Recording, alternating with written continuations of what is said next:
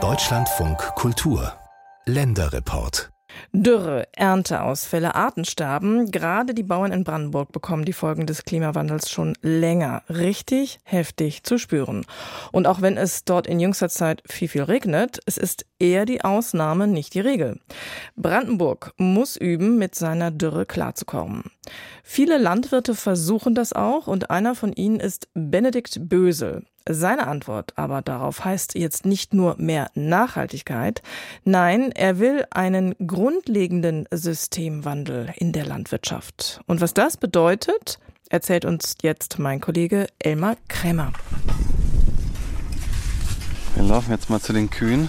Benedikt Bösel, Ex-Investmentbanker und wie er in der Presse tituliert wurde, Klimabauer, ist auf jeden Fall ein Überzeugungstäter, wenn es darum geht, Mensch und Natur in Einklang zu bringen. Und er hält Kühe, die ja immer wieder als Klimakiller verschrien werden. Die Kühe sind mit Abstand unsere wichtigsten Verbündeten im Kampf gegen den Klimawandel und im Kampf für gesündere Böden und gesündere Ökosysteme und höhere Kühlungseffekte der Erde, ein Intaktsetzen der Ökosysteme und, und, und, und, und. Jetzt sagen ja ganz viele Leute, dass die Kühe gerade ein Problem sind, oder? Ja, das ist leider so.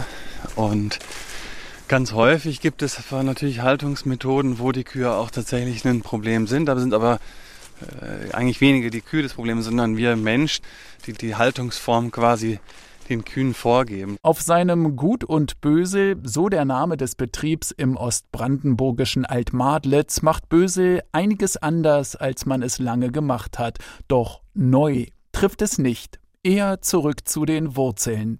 Ställe zum Beispiel gibt es bei Bösel nicht. Hier leben die Tiere in und mit der Natur, Jahr ein, Jahr aus. Wie in der Wildnis bewegt sich die Herde von Fläche zu Fläche wenn auch hier von den Menschen, nicht zuletzt dem sogenannten Herdenmanager, dem Peruaner Luciano Arangoitia, gesteuert. Wir sind mit unserer Herde da unterwegs auf dem Acker, daher müssen wir immer uns adaptieren an die Bedingungen, die draußen sind. Und dann ist man eigentlich da immer so am Beobachten und Entscheidungen treffen jeden Tag abhängig von Bedingungen. So grast die Herde in der Regel nur kurz an einer Stelle, was das Wurzelwachstum der Pflanzen anregt, trampelt den Boden fest, was zum Erosionsschutz beiträgt und düngt durch seine Ausscheidungen, bevor es weitergeht. Wenn Tiere, insbesondere Rinder, ihre natürlichen Wesens- und Verhaltensmuster sozusagen ausleben dürfen, sehen die uns hier, kommen die gleich, dann können sie eben dazu beitragen, diese ganzen großen Herausforderungen, vor denen wir stehen, eben zu lösen. Dabei stehen Fragen von Nährstoffkreisläufen, Bodenerosion, Humusbildung oder Erhaltung, Wasser und Wasserspeicherung und auch die Frage nach sich gegenseitig befruchtenden Ökosystemen im Vordergrund. Das heißt, wir integrieren auf diesen großen Ackerschlägen schmale Baumstreifen, in denen wir beispielsweise beerntbare Bäume pflanzen. Diese Baumstreifen sind meistens gegen die Hauptwindrichtung angebracht, dass wir sozusagen auch das Mikroklima auf der landwirtschaftlichen Fläche verändern und dadurch die wenige Feuchtigkeit, die da ist, länger halten können und auch nutzen können. Zusätzlich werden die Tiere in den Kreislauf integriert. Wir haben dann wirklich eine Fläche, wo wir Ackerbau, also Produktion von beispielsweise Getreide für den Menschen, kombinieren mit schmalen Baumstreifen, sogenannte Agroforststreifen, wo wir wiederum eben dann Früchte ernten könnten und gleichzeitig auch noch die Tiere, die aber auch wiederum den Nährstoffkreislauf schließen. Und so kann ich im Grunde genommen dort einen wunderbaren, nicht nur ökonomisch, sondern auch ökologisch sozial sinnvollen Kreislauf erschaffen. Bösel sieht die Landwirtschaft in der Pflicht, aus dem Kreislauf durch immer mehr Dünger und Technikertrag ziehen zu wollen, auszubrechen. In der aktuellen Diskussion über Agrarsubventionen fehlen ihm grundsätzliche Veränderungsansätze. Auch er müsse nach den aktuellen Plänen der Regierung auf mehrere Zehntausend Euro Subventionen verzichten. Wichtiger sei ihm aber, dass über den grundsätzlichen Wandel in der Landwirtschaft diskutiert werde. Es gehe für ihn darum, dass die Regelungsmechanismen der Natur wieder ermöglicht werden. Johannes Harms, Leiter der gutseigenen Baumschule, verdeutlicht das. Da würde ich einfach als Beispiel sagen, dass man ein intaktes Waldökosystem ja auch weder düngt noch wässert. Und das ist, was wir machen. Wir mimiken intakte Waldökosysteme die resilient genug sind, um ohne Bewässerung sich etablieren zu können. Bösel hat ein Team von hochmotivierten Experten aus unterschiedlichen Bereichen um sich geschart und sucht ständig neue MitarbeiterInnen. Die von ihm gegründete Fink Stiftung beschäftigt sich mit der wissenschaftlichen Seite des Unternehmens. Joke Chapler ist für die Wissenschaftskoordination und Strategie zuständig. Wir machen ja viel Pionier und neue Projekte, probieren viel Neues aus. Und immer mit der Perspektive, dass wir Fragen aus der Praxis haben, die wir tatsächlich auch wissenschaftlich bearbeiten wollen. Bösels Leben vor dem als Landwirt war als Investmentbanker von Zahlen und Strategien geprägt. All das kommt ihm jetzt zugute.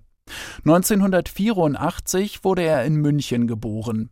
Kurz nach der Wende zogen seine Eltern nach Altmadlitz in Brandenburg, um den ehemaligen Betrieb des Stiefgroßvaters Karl Wilhelm Finkenstein gemeinsam mit diesem zurückzukaufen und sukzessive zum Biohof umzugestalten.